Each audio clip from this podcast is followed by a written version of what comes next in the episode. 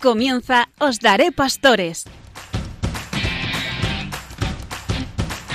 Hoy con el Seminario de Santiago de Compostela.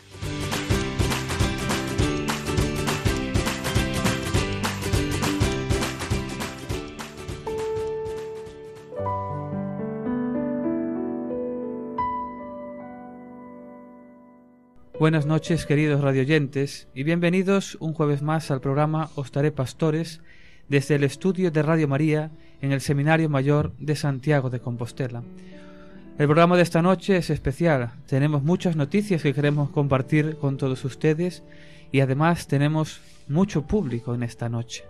Muchos colaboradores, muchos invitados para un programa realmente increíble. Y para eso pasamos a presentarlos a todos, que es nuestra primera tarea en esta noche. Y tenemos con nosotros a Monseñor Jesús Fernández González, obispo electo de la diócesis de Astorga. Muy buenas noches, don Jesús. Buenas noches. Bienvenido. Muchas gracias. Se ha notado ahí un cambio, pero eh, ya está preparado. Ya se nota que la presentación se ha tenido en cuenta. Ese Se ha tenido en cuenta exactamente y que también felicitarle, aprovechar la ocasión para felicitarle. Pues muchas gracias.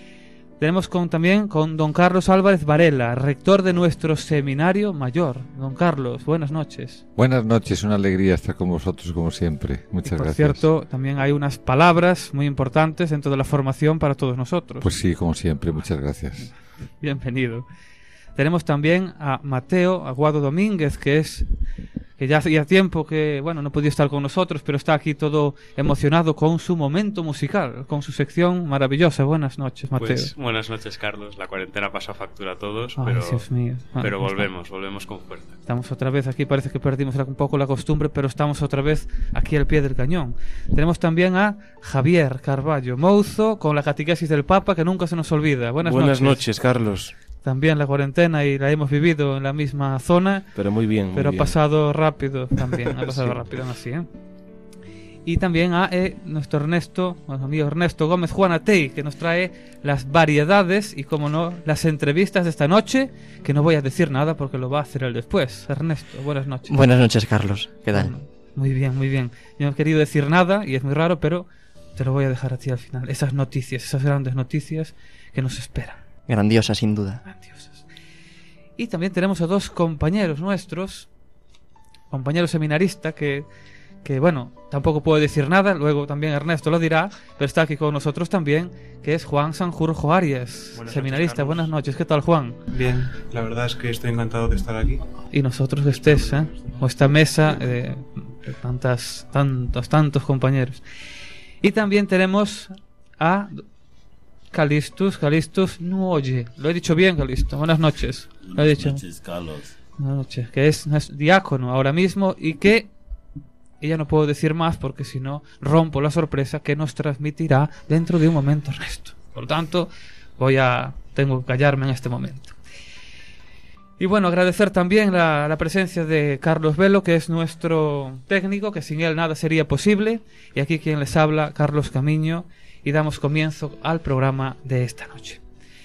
Y eh, uno de los tres momentos en los que interviene nuestro compañero Ernesto, hay esas sorpresas, esas entrevistas que les iba a decir, y lo voy a dejar ahí. Ernesto, cuando quieras.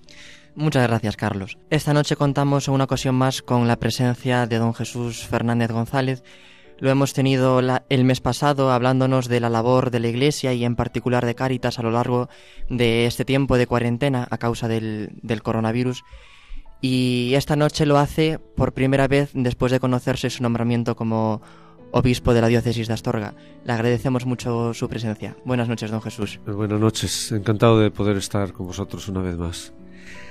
Muchas gracias a usted por, por su tiempo y por su dedicación. Como balance de estos seis meses y medio, de, perdón, de estos seis años y medio que lleva ejerciendo su ministerio episcopal al servicio de la diócesis de Santiago como obispo auxiliar, ¿qué, qué nos diría, qué cosas destacaría de, de estos seis años? Bueno, es muy difícil en, en poco tiempo, que en la radio el tiempo es oro, dicen. Es muy difícil sub- eh, resumir todo.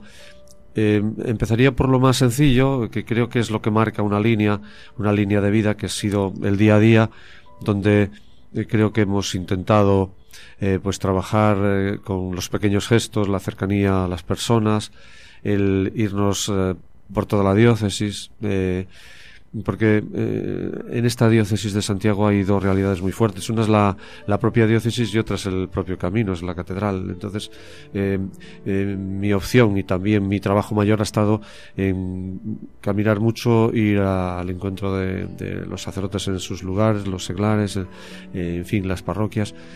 Eh, en el día a día ha sido lo más señalado, pero luego ha habido pues momentos importantes a lo largo de estos seis años largos, como por ejemplo ha sido el sínodo. El sínodo ha sido un acontecimiento del que llevo un recuerdo muy importante porque en él hemos aprendido muchas cosas y, y nos ha puesto las bases de un, de un crecimiento posterior de nuestra iglesia.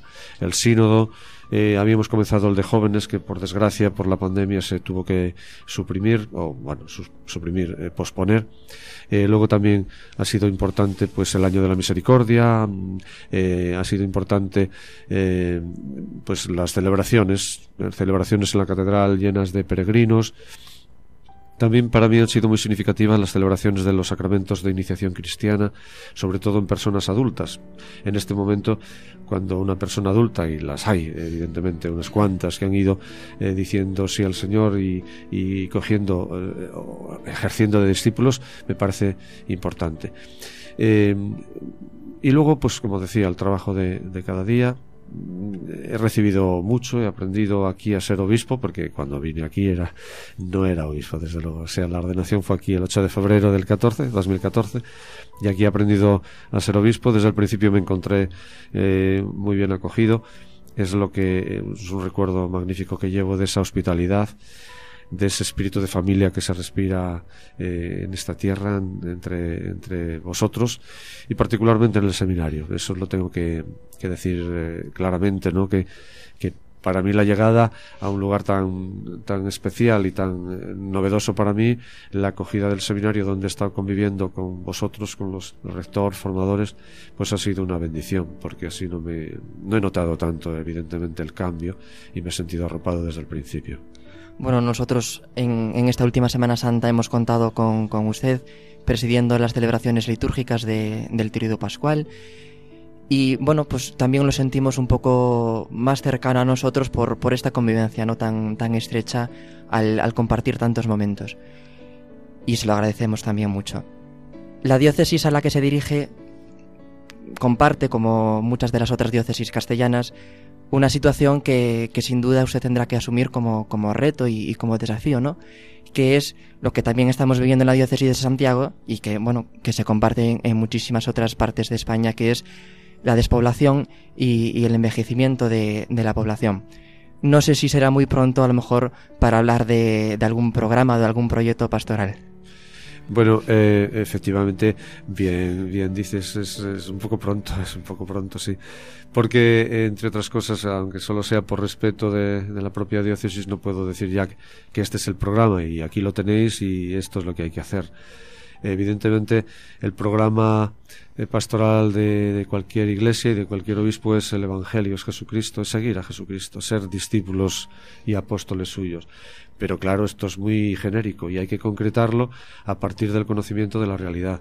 Y ese conocimiento pues se producirá con la ayuda del Espíritu de Dios, que espero que me inspire a través del conocimiento de los primeros meses, del acercamiento a los sacerdotes, a los consagrados y a los laicos.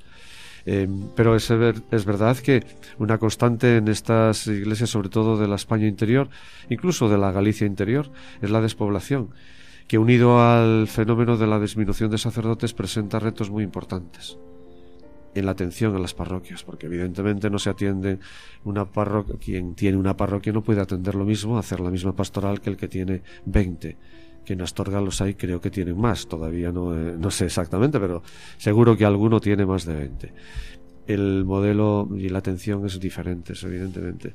Y el reto de la despoblación y de la disminución de sacerdotes, pues, sobre todo esta ulti- este último reto, pues, ¿cómo se combate? Pues rezando mucho por las vocaciones y, promoviendo la pastoral juvenil y vocacional, también la familiar y la iniciación cristiana, porque es que ahí nace todo. El sacerdote no se crea en una, en una fábrica, no es un robot que caiga un paracaidista que caiga del cielo. Se forman nuestras familias desde el principio, con las familias que, por cierto, las buenas familias piden sacerdotes. Por eso mismo, justo, espero de ellas que desde, desde que son pequeñitos empiecen a, bueno, no solo a enseñarles lo que es ser cristiano, lo que es ser amigo y discípulo de Jesús, sino también lo que es la iglesia y las necesidades que tiene la iglesia de contar con sacerdotes, porque sin ellos nuestras comunidades eh, no se reúnen, no celebran la Eucaristía, les falta algo esencial para ser tal, para ser comunidades.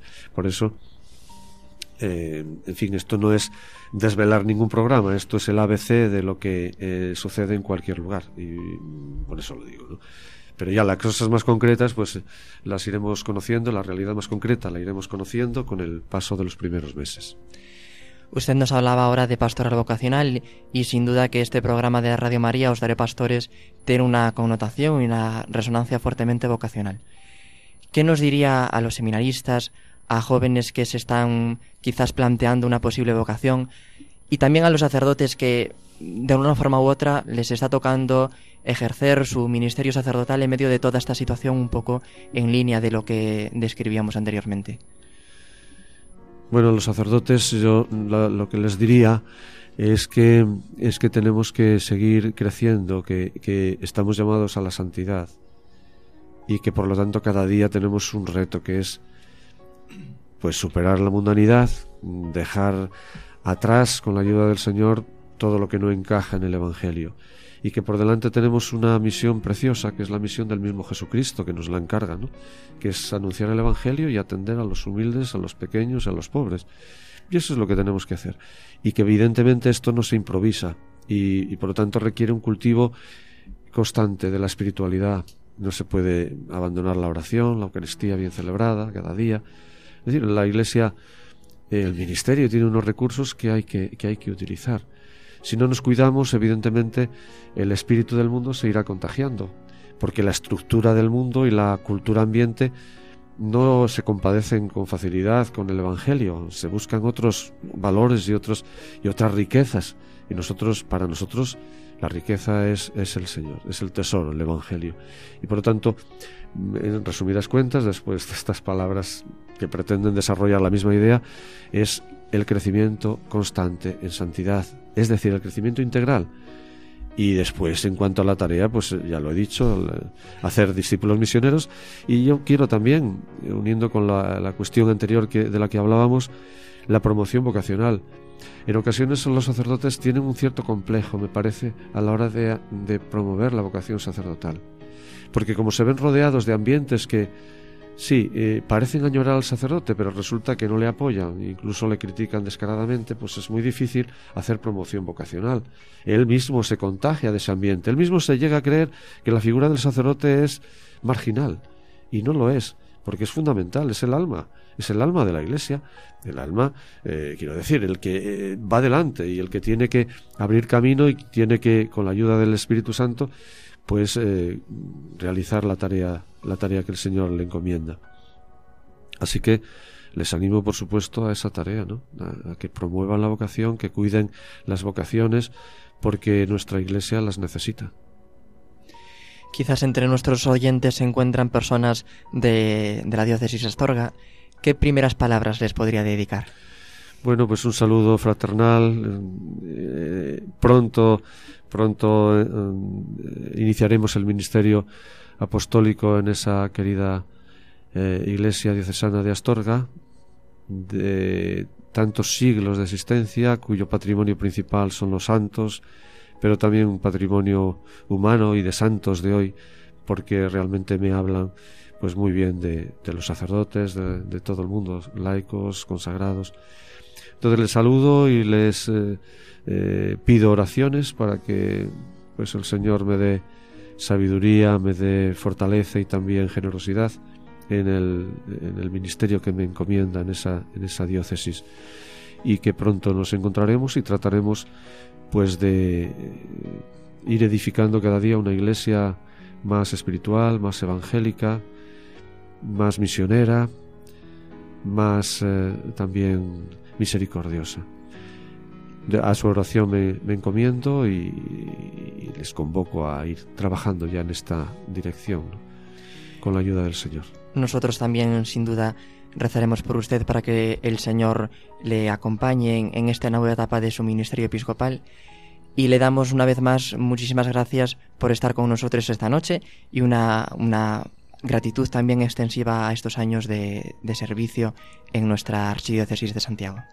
Muchísimas gracias por todo ese acompañamiento he sentido, esa cercanía y bueno, pues ánimo que el Señor siempre está con nosotros, incluso en momentos como este que estamos viviendo tan difícil, en que todo parece que se ha caído y que necesitamos volver otra vez a respirar hondo, eh, hacer un acto profundo de fe de que no estamos solos, de que el Señor mm, lo puede todo y que volveremos a, a reunir a las comunidades a- y a mirar el futuro con esperanza, porque Él nos acompaña siempre. Muchas gracias a vosotros. Muchas gracias.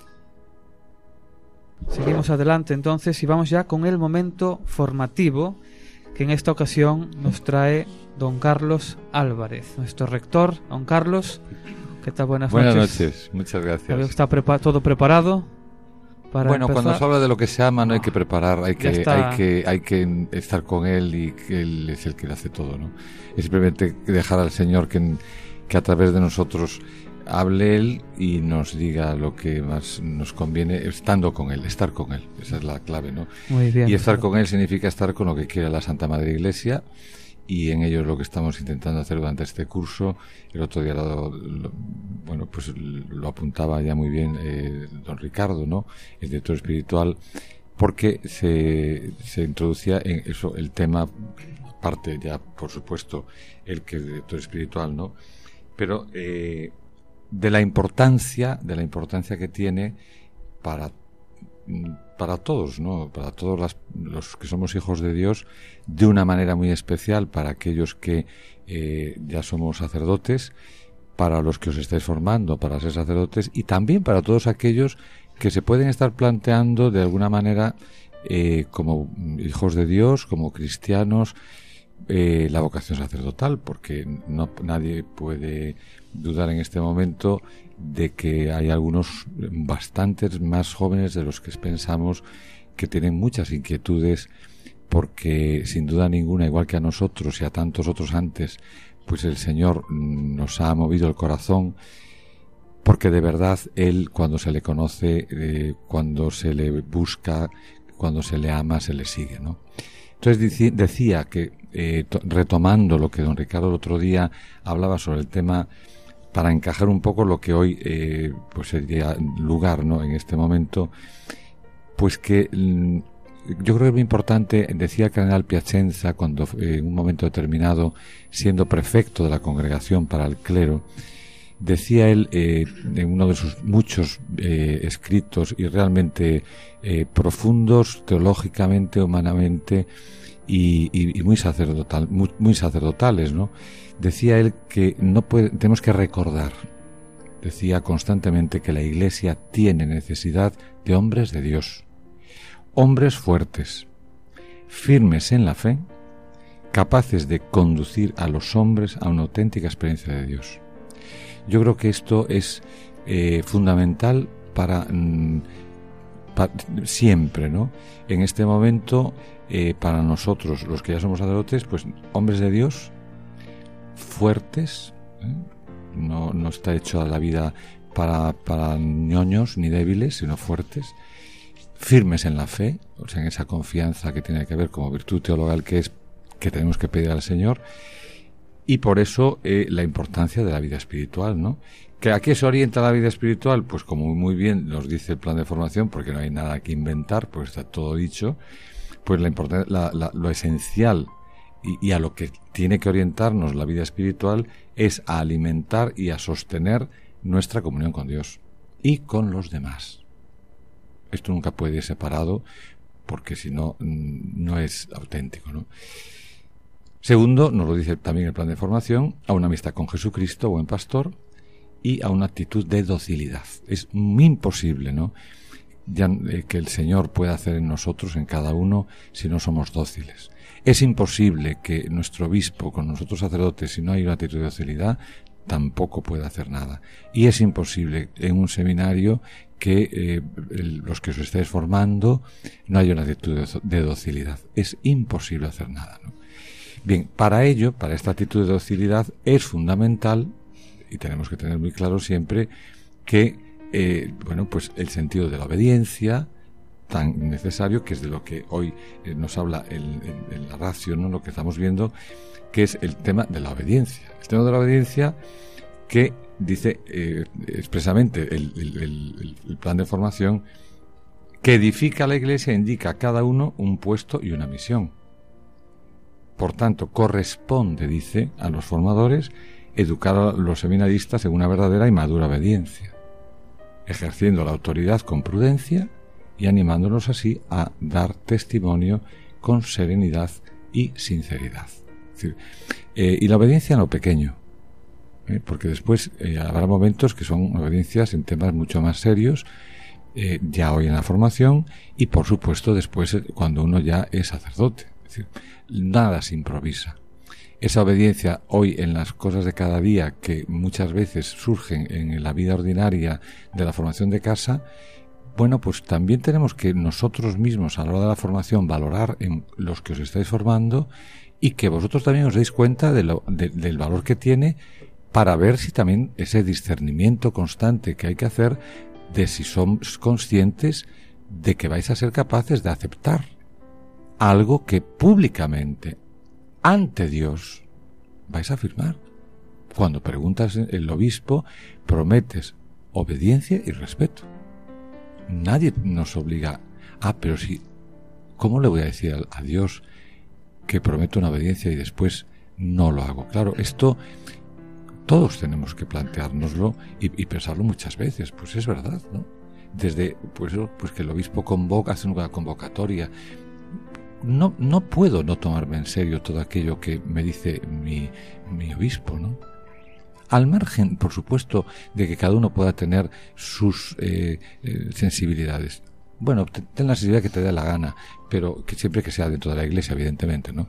Pero dentro de esa sensibilidad, bueno, pues aquí no hay sensibilidades, aquí hay que obedecer y punto, ¿no? Con lo mismo que en la formación en el seminario, es decir, ya dice, además, bien claro, esa autoridad, porque ahora se confunde autoridad con autoritarismo, y entonces aquí esto es un poco lío, ¿no? No, no es lío ninguno. Entonces, ese examen que tenemos que hacer todos. Segundo, este consejo evangélico de la, de la castidad, ¿no? Ese que se desarrolla en la madurez de la persona. Hay un elemento fundamental en la formación que es la formación humana. Es decir, no se puede construir una persona a un nivel de una serie de, de consejos evangélicos si no hay una persona. Y una persona madura es una persona que sabe distinguir en cada momento lo que tiene que hacer, lo que tiene que decir, cómo lo tiene que decir, cómo se tiene que comportar. No podemos dar rienda suelta a yo soy así, a mí me... no, no, no es yo soy así. La formación humana en aquellos, mm, no digo valores, digo virtudes, ¿no? Porque valores, eh, esto se ha descafinado, ¿no? ¿Qué valores? Virtudes cristianas. Nosotros vivimos en virtudes cristianas. Entonces, bueno, pues la castidad, evidentemente, el, vivir el celibato, como nos pide la Santa Madre Iglesia, y dice esta virtud, no dice este valor de... No, no, esta virtud, dice el texto, determina todas las relaciones humanas y lleva a experimentar y manifestar un amor sincero, humano, fraterno, personal, bueno, pues sino de una entrega total a Dios. Es decir, cuando el Señor nos llama, nos llama enteramente, ¿no? Y cuando uno se enamora, se enamora enteramente. Es una cuestión de enamorarse. Es una cuestión de que mi corazón esté centrado en quien tiene que estar centrado, lo mismo que en la vida matrimonial, cuando está uno de verdad enamorado. Y enamorado no significa que siempre haya que tener palpitaciones en el corazón maravillosas. Pues a veces las tienes y a veces no, pues te aguantas. La vida de la entrega y la vida de fidelidad es una vida así. O sea, que muchas veces, pues será fácil como la vida misma y a veces se pondrá también a prueba nuestra entrega y nuestra fidelidad, porque claro, ser fiel cuando todo eh, eh, circula según mi gusto es muy bueno, pero la fidelidad y el amar la cruz, porque nosotros no, no aceptamos la cruz, nosotros tenemos que amar a Cristo tenemos que amar a Cristo en la cruz. Amar la cruz es amar a la iglesia y amar mi sacerdocio. Entonces, una vida de celibato, de entrega, tal y como dice muy bien aquí el plan de formación, se unen, dice, en el celibato los presbíteros se unen más fácilmente a Cristo con un corazón no dividido. Es decir, mm, el corazón lo damos por entero, no damos un corazón dividido. No se puede dividir el corazón con otras cosas, porque entonces cuando surge el problema de una verdadera entrega, de una verdadera alegría, porque nuestra gran alegría está en estar enamorado de Cristo y entregarnos a los demás. Si no es así, evidentemente vivimos con cara de vimientos en vinagre, ¿no? Cara de amargados, ¿no? No estamos felices. ¿Por qué? Porque, porque no se vive feliz cuando uno está a, media, a, medio, a medio gas, ¿no? Por eso ya desde ahora, desde la formación, pues ver con claridad mi corazón, donde está centrado de verdad, en donde se afianza, con quién, reconociendo y viendo que es un don de Dios, evidentemente, que no hay que explicarlo, hay que vivirlo cada día con esa alegría y con esa paz que da, como decía San Agustín, la tranquilidad en el orden. Cuando uno vive con un orden, sabiendo qué es lo fundamental, una obediencia, un celibato, bueno, esa insistencia es fundamental en nuestra vida y, mm, bueno, pues las películas de amor y lujo están muy bien para verlas, pero la vida de cada día es la del amor y el lujo de seguir a Cristo en la cruz y amando la cruz y punto, ¿no? Y tercero, bueno, pues la pobreza. Esa pobreza partiendo fundamentalmente, eh, lo decía muy bien el Papa Francisco estos días en una de sus intervenciones, ¿no? Eh, una homilía. Decía él que, claro, esa pobreza de ser consciente de que soy pobre de verdad, porque ¿qué podemos nosotros por nosotros mismos? O sea, parte de, esto tan sencillo como es pero si ahora estamos, lo acabamos de ver ahora, ¿no? Con, con todo esto que estamos viviendo del coronavirus, o sea, un virus que ha paralizado completamente el mundo, ¿no? Que nosotros que nos creemos que todo lo podemos, que somos, eh, que, no, Dios es el que es todopoderoso, creador del cielo y de la tierra, ¿no? Decir, Él es el... Bien, pues esta pobreza primera que tenemos que ver de que no somos capaces, o sea, que a la mínima de cambio, pues pues nos surge cualquier situación, cualquier contrariedad, y somos tan pequeños, tan, tan flojos, ¿no? Todos, por eso es tan importante que sepamos apoyarnos, que recemos unos por otros, que siempre estemos intentando, pues, sacar adelante, pues, con nuestro buen hacer, con nuestro eh, bien querer, ¿no? Porque esto es fundamental.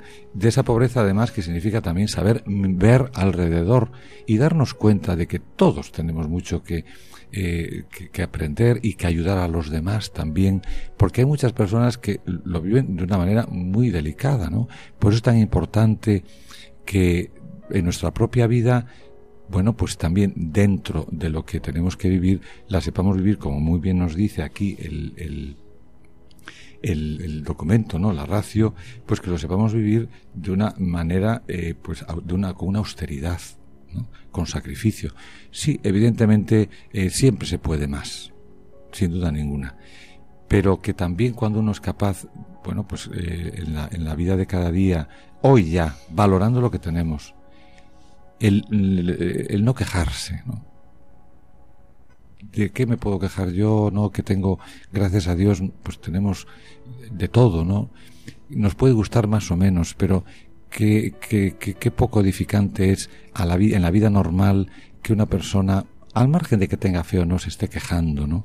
Es un auténtico incordio en la vida diaria, ¿no? Bueno, en nosotros ya dejan, es más que un incordio. Puede ser incluso un escándalo, ¿no? Que nos vamos a estar quejando de nada, que no vivamos con austeridad, que no sepamos, bueno, pues eh, también tener cuidado con todo aquello que superfluo, viviendo, bueno, pues con una vida sencilla, que sin ningún tipo de alardes de nada, ni estar... No, eso es feo en cualquier persona. En un sacerdote es realmente eh, molesto ¿no? y no es nada edificante. Pues vamos a pedir al, Señor, ¿no? En este mes especialmente del corazón de Jesús, para que nos dé un corazón de buenos pastores, para que nos haga de verdad obedientes, célibes y pobres, ¿no? y que pongamos toda nuestra confianza en Él y, cómo no, como siempre, porque nuestro corazón enamorado de Cristo, nuestro corazón enamorado de nuestra Madre, pues lo está de, de verdad.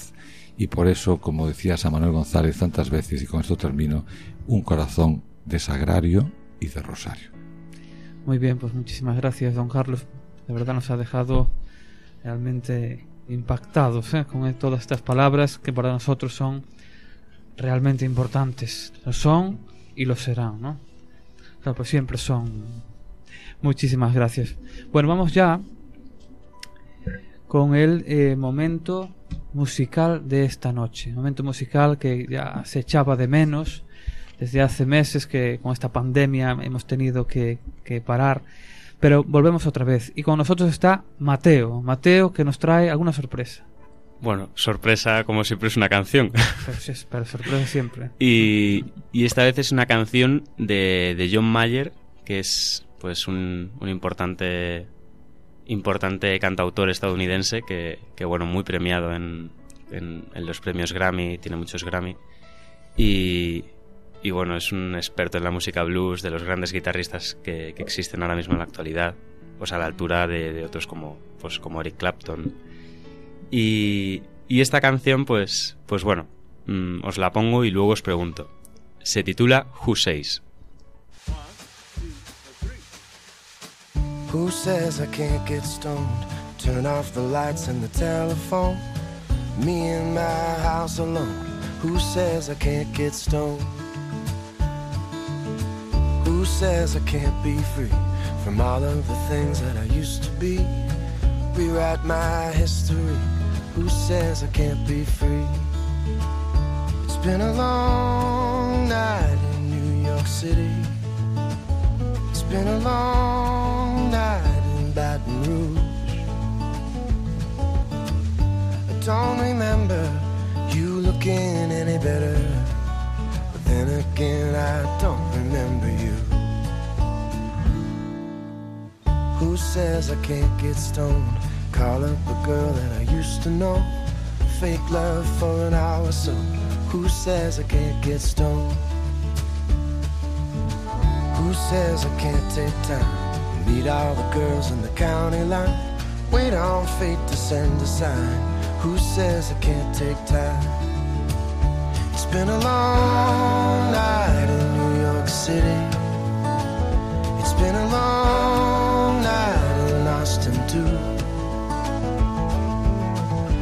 don't remember you looking any better, but then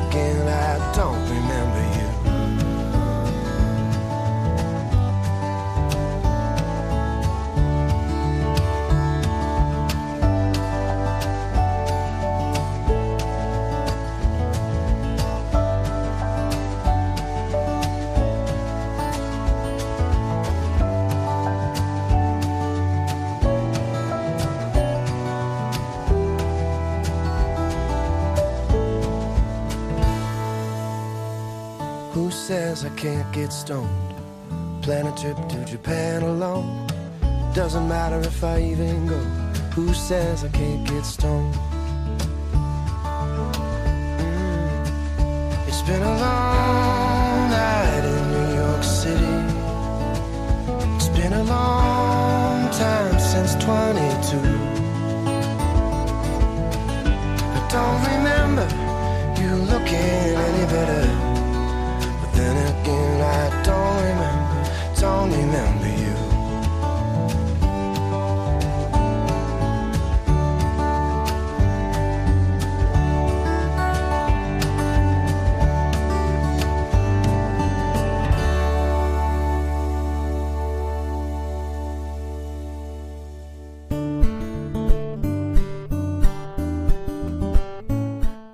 Eh, a lo mejor el problema que tienen algunos radioyentes es que, que no saben mucho inglés. Pero no se preocupen que, que vamos a vamos a, coger alguna alguna parte de la canción, la, la, eh, la voy a traducir y, y, a ver si le damos un, un, significado. Yo quiero preguntar a algún compañero de la mesa si, si ha entendido algo de la canción o si puede sacar algún significado o, o qué le puede, no sé, qué le puede sacar a, a esta gran canción. Bueno, yo la verdad es que siguiendo lo que, eh, gracias a la traducción que tengo delante, pero que dice, eh, pues un poco el, pasado que, de, que tenía y no y después, por ejemplo, pues cuando dice concretamente eh, nunca tan bien como ahora, pero bueno, entonces no te recuerdo, ¿no?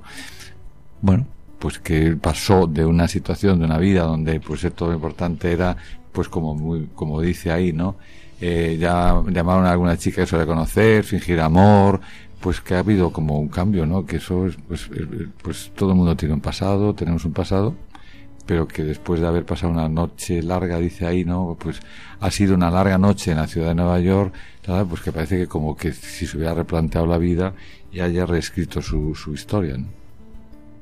Muy bien.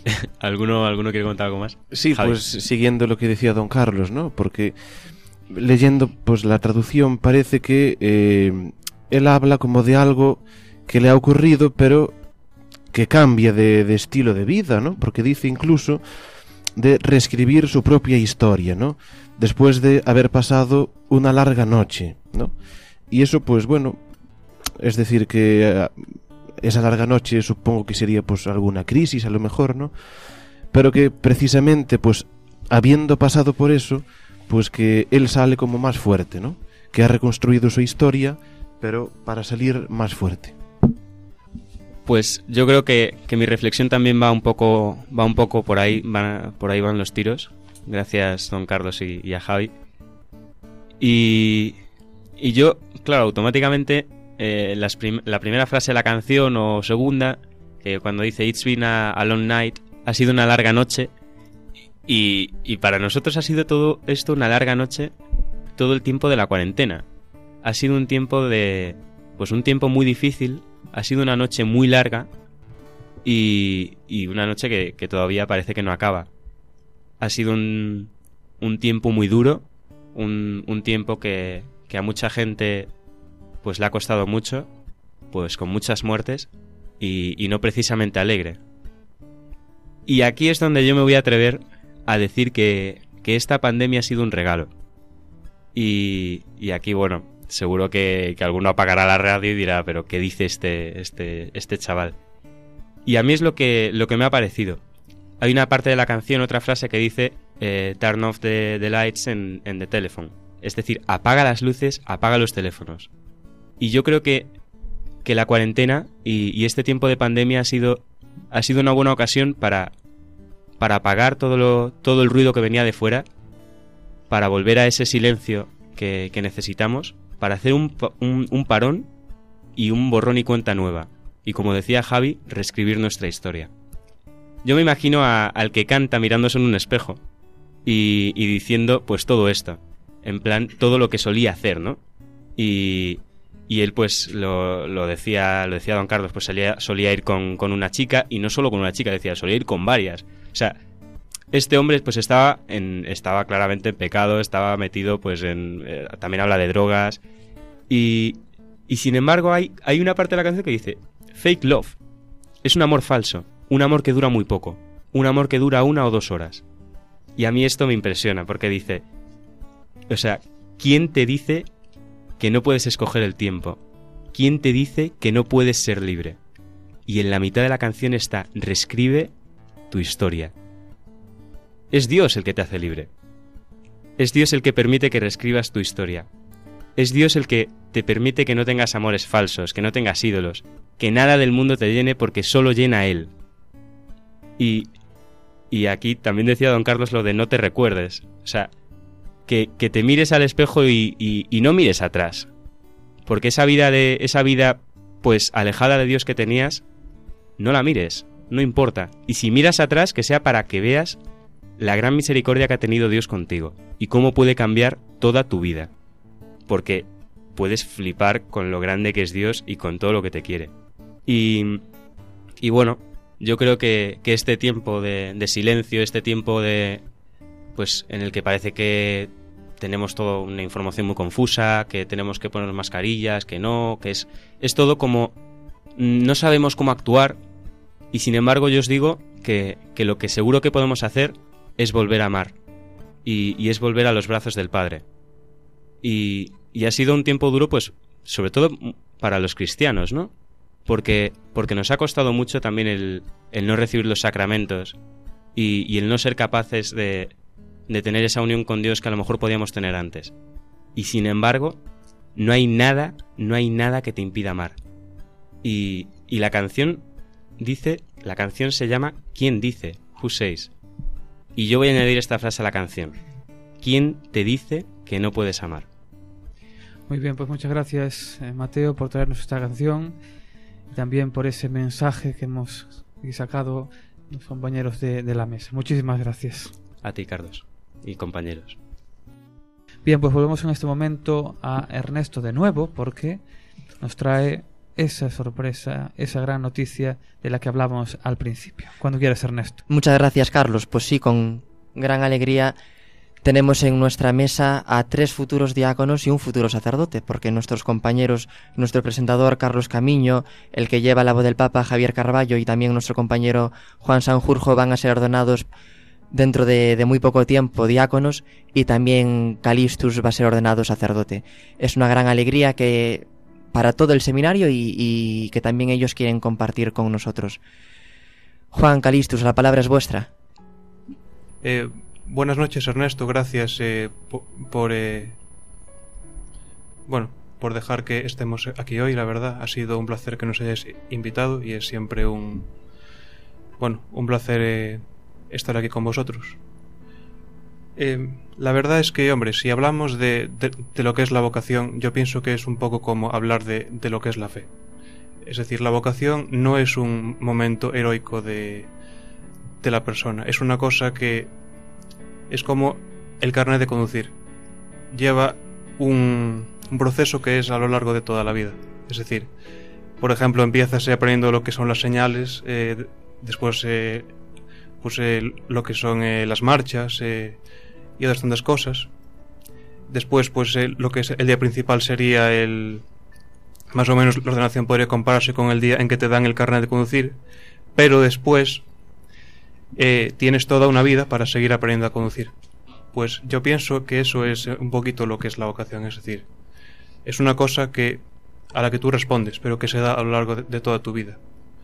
Y no solo eh, eso, sino que también además es una cosa en la que, más que, eh, por así decirlo, bueno, es una cosa en la que tú respondes con la ayuda de otros. Es decir, con la ayuda de tu familia, de tus compañeros. Todos ellos te iluminan eh, a, lo, largo de tu camino, te hacen aclarar tu vocación y bueno, también sobre todo lo que es eh, la vida en el seminario, la verdad. Porque la verdad es que sin el papel de nuestros formadores, de nuestro rector, los profesores y también incluso la vida con los compañeros, pues es una es algo fundamental a la hora de bueno, de lo que es la formación de la propia vocación. Porque como nos dijo don Jesús, los sacerdotes no salen de debajo de las piedras. Es es muy importante que también eh, las parroquias tomen conciencia de lo, de, de, lo que es eh, formar sacerdotes. Es decir, el, sacerdote no es un alienígena que baja del cielo y luego llega a las parroquias y está allí durante unos años. No, es una cosa en la que, lo, en, la, en la que toda la comunidad tiene que, tiene que centrarse y formarse. Y es una cosa de la que todos tenemos que tomar conciencia. Tienes razón, Juan, que es una cosa muy grande el don del sacerdocio que Dios pone en nuestras manos y que tenemos que desarrollar a lo largo de toda nuestra vida. Calistus lo tiene un poco más cerca. Calistus, ¿qué nos dices? ¿Cómo te sientes en estos momentos? Gracias, Ernestinho. Y gracias a mis compañeros. Y de verdad es que me siento muy, muy alegre y entusiasmado. Y y yo sé que voy a enfrentar el nuevo recto. Yo no, no tengo miedo. Y el miedo lo tenía antes, antes de entrar en el seminario. Yo tenía mucho miedo, pero finalmente y rompí el miedo. Porque el miedo de desconectarme y de cambiar de otra vida, digamos, vida profana, a otra nueva vida de seguimiento de Cristo. Entonces fue cuando tenía mucho miedo y ahora no tengo miedo. Y me siento también querido por Dios y privilegiado también. Y, y también veía que es una responsabilidad hacer sacerdote. Pero no tengo miedo y no estoy preocupado porque me siento querido. Me siento querido porque me siento que Dios me acompañará y Dios también me dará su gracia. Porque si no, porque después de ver que ser sacerdote es una responsabilidad y es un gran reto, y, y a pesar de todo esto, yo me siento alegre y entusiasmado y acoger el mismo recto. Entonces aquí pasa algo. Pasa algo. Hay un secreto, que no hay otra cosa que la gracia de Dios que me empuja y lo mismo que sentí cuando era niño, cuando tenía siete años de ser sacerdote. Entonces no tenía miedo. Yo sí que acompañaba a sacerdotes, mis párrocos, a otros sacerdotes y sentía, digamos, eh, yo tenía el deseo de ser sacerdote. Y pasando muchos años también con mi edad, y yo tengo el mismo sentimiento, el mismo deseo de ser sacerdote. Entonces me parece que algo, pasa algo aquí, que todo no es, no es, no pasa todo así porque yo estoy aquí o porque estoy cristiano, pero hay algo que, que, que está detrás. Entonces, y estoy contento y estoy animado. Pues muchas gracias a los dos. Desde aquí felicitamos a todos, a los futuros diáconos y a los futuros sacerdotes. Y les pedimos también a nuestros radioyentes que se unan a nuestra oración por vosotros para que Dios os ilumine y os guíe en, este camino tan importante que vais a empezar y que también recen pues, por el aumento y la perseverancia de las vocaciones sacerdotales. Muy gracias, bien. Muchas gracias. Bueno. pues ahí estaban, ahí estaban las noticias. que tenía que ser Ernesto quien había. Bien, vamos ya eh, a la próxima sección que es precisamente la catequesis del Papa, que también pues, es muy importante en este día, muy importante, un programa tan especial y que nos trae, como siempre, nuestro compañero Javier. Javier, adelante. Pues a principios de este mes el Papa Francisco reflexionaba sobre el ejemplo de Abraham, continuando con sus catequesis sobre la oración. Decía que era un hombre de fe y que de repente una voz resuena en la vida de Abraham una voz que le invita a emprender un camino que suena absurdo, que le incita a desarraigarse de su patria, de las raíces de su familia, para ir hacia un futuro nuevo y diferente. Y todo sobre la base de una promesa, y fiarse de una promesa no es fácil, hace falta valor, y Abraham se fió. La Biblia guarda silencio sobre el pasado del primer patriarca. Tal vez adoraba a otras divinidades. Sería un hombre sabio, acostumbrado a mirar el cielo y las estrellas, y el Señor le promete que sus descendientes serán tan numerosos como las estrellas que salpican el cielo. Y Abraham parte, escucha la voz de Dios y se fía de su palabra. Esto es importante, se fía de la palabra de Dios. Y con esta partida nace una nueva forma de concebir la relación con Dios. Es por eso que el patriarca Abraham está presente en las grandes tradiciones espirituales judías, cristianas e islámicas, como el hombre perfecto de Dios, capaz de someterse a Él, incluso cuando su voluntad es difícil o incomprensible. Abraham es, por lo tanto, el hombre de la palabra. Cuando Dios habla, el hombre se convierte en el receptor de esa palabra. Esta es una gran novedad. La vida comienza a concebirse como una vocación, es decir, como llamada, con la fuerza de esa promesa que un día se cumplirá. Y Abraham creyó en la promesa de Dios, creyó y salió, como dice la carta a los hebreos, sin saber a dónde iba, pero se fió. Leyendo el libro del Génesis descubrimos cómo Abraham vivió la oración en continua fidelidad a esa palabra. Podemos decir que en la vida de Abraham la fe se hace historia. Dios ya no se ve como un Dios lejano que puede infundir terror. El Dios de Abraham se convierte en mi Dios, el Dios de mi historia personal, que guía mis pasos, que no me abandona, el Dios de mis días, el compañero de mis aventuras, el Dios providencia. nos pregunta el Papa. ¿Nosotros tenemos esta experiencia de Dios? La oración de Abraham se expresa primeramente con hechos. Es hombre de silencio y se familiariza con Dios, capaz también de discutir con Él, pero siempre fiel. Habla con Dios y discute, hasta la prueba suprema, cuando Dios le pide que sacrifique a su propio hijo Isaac. Aquí Abraham vive su fe como un drama, como un caminar a tientas en la noche, bajo un cielo desprovisto de estrellas. Y tantas veces nos pasa también a nosotros, que caminamos en la oscuridad, pero con la fe. Aprendamos pues de Abraham, aprendamos a rezar con fe, a escuchar al Señor, a caminar y a dialogar, pero siempre dispuestos a aceptar la palabra de Dios y a ponerla en práctica. Bien, pues muchísimas gracias Javier. Muy bien, pues llegados a este punto terminamos nuestro programa de hoy, donde queremos darle las gracias a todos los compañeros de la mesa, claro que sí, y a todo el mundo que está al otro lado, a ustedes que mostraron su confianza siempre y cariño con nosotros. Muchísimas gracias, que Dios bendiga y buenas noches.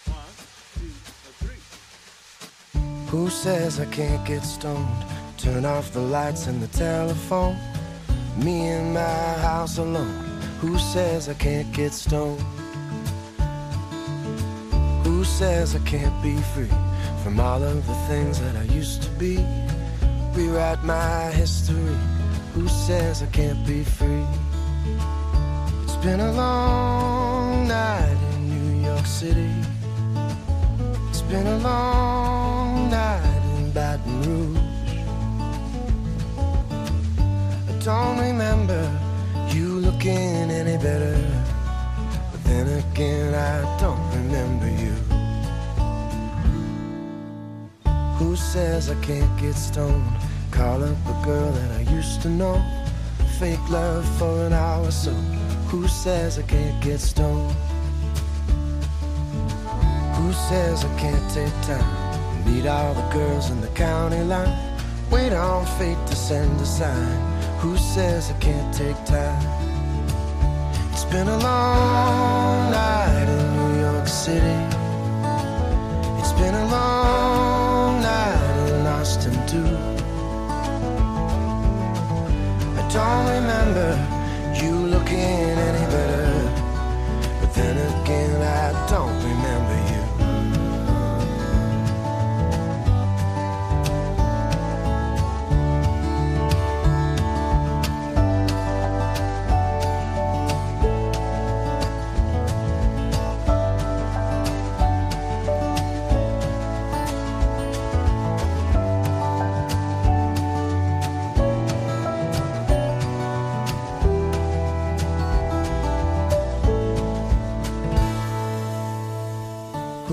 says I can't get stoned?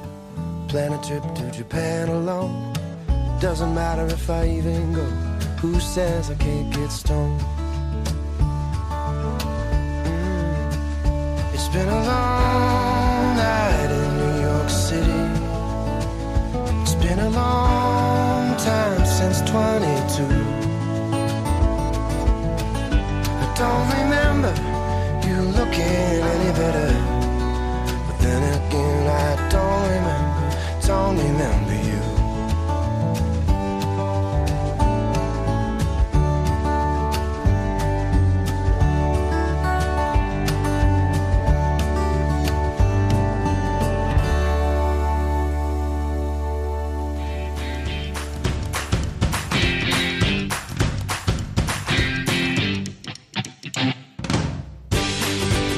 Así concluye Os Daré Pastores, hoy con el Seminario de Santiago de Compostela,